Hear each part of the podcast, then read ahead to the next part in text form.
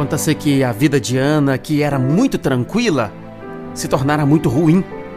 Desde o momento em que ela começou a desconfiar que Arthur, o seu marido, tinha outra mulher. Ana olhava para ele e se sentia traída. Toda vez que Arthur chegava atrasado do trabalho, mesmo que dissesse que fora o trânsito complicado ou uma reunião de última hora, ela pensava: demorou por causa da outra. Devem ter se encontrado hoje, por isso que ele se atrasou. A paz do lar ficou comprometida. Ele chegava cansado, ela estava mal-humorada e procurava todos os motivos para reclamar. Por vezes, ela surpreendia Arthur dispersivo, distante, o pensamento longe. Era o suficiente para ela pensar consigo mesma, tá vendo? Olha só, como ele está pensativo, aposto que ele está pensando na outra. E finalmente um dia ela resolveu seguir o marido para o surpreender. Esperou na saída do, tra do trabalho ele pegou o carro, andou algumas quadras e parou em uma floricultura. E ela viu quando ele escolheu as maravilhosas flores e saiu carregando-as com muito carinho. Ana então já ficou pensando: mau caráter, tá vendo só? Tá até gastando com uma outra. Aquilo a deixou de tal forma desconcertada que ela começou a chorar. Foi para casa, se jogou na cama, chorou muito Pouco depois, ela ouviu a porta se abrir e o seu marido chegar. Escutou os passos dele na escada, subindo até o quarto do casal onde ela estava. Mal o viu adentrar o quarto e ela se sentou na cama, os olhos vermelhos de tanto chorar, os cabelos em desalinho, e desabafou. É, eu vi tudo. Agora você não pode negar. Você até comprou flores para ela, rosas vermelhas maravilhosas. Você me traiu, traiu o nosso amor. Alterada, ela se levantou e avançou na direção dele. E, para sua surpresa, verificou que ele trazia nas mãos o lindo ramalhete de rosas vermelhas. Um pouco chateado, estendendo o ramalhete para ela, ele falou: Ana,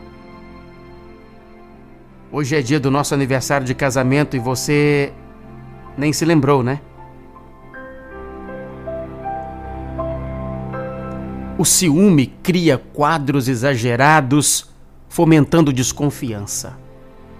Atestado de insegurança destrói o relacionamento pelo clima de tensão que cria a todo momento.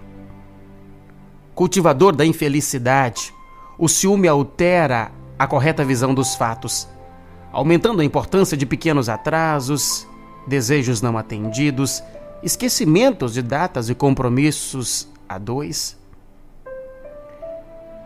O ciúme, então, criando azedume, ele envenena a alma e desassossega o pensamento. Colocando óculos escuros na visão mental, tudo faz parecer escuro, sombrio, devastador. Uma distração é tida a conta de desinteresse, o atraso para um, um, um encontro é considerado desrespeito. Fora da realidade, sempre. O ciúme provoca cenas desastrosas e desgastantes em situações onde uma leve indagação ou uma conversa a dois com toda certeza resolveria. Nunca deixemos que o ciúme nos atormente. Ele é o responsável pela devastação de corações e de lares. Se nos sentimos inseguros, fortifiquemos a relação a dois com diálogos mais profundos, com saídas para um passeio ao luar ou um final de semana a sós.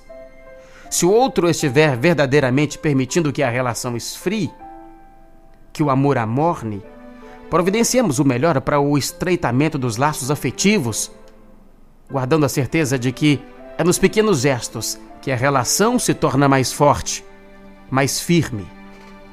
Top Gospel.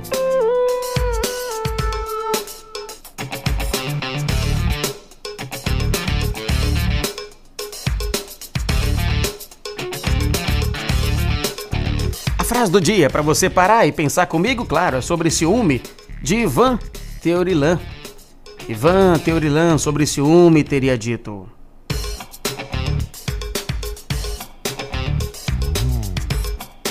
Ciúme é um dos mais infelizes sentimentos inerentes ao ser humano.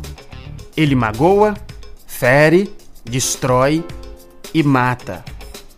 E se pode ter todas essas características, como associar a isto o amor? Pop Gospel.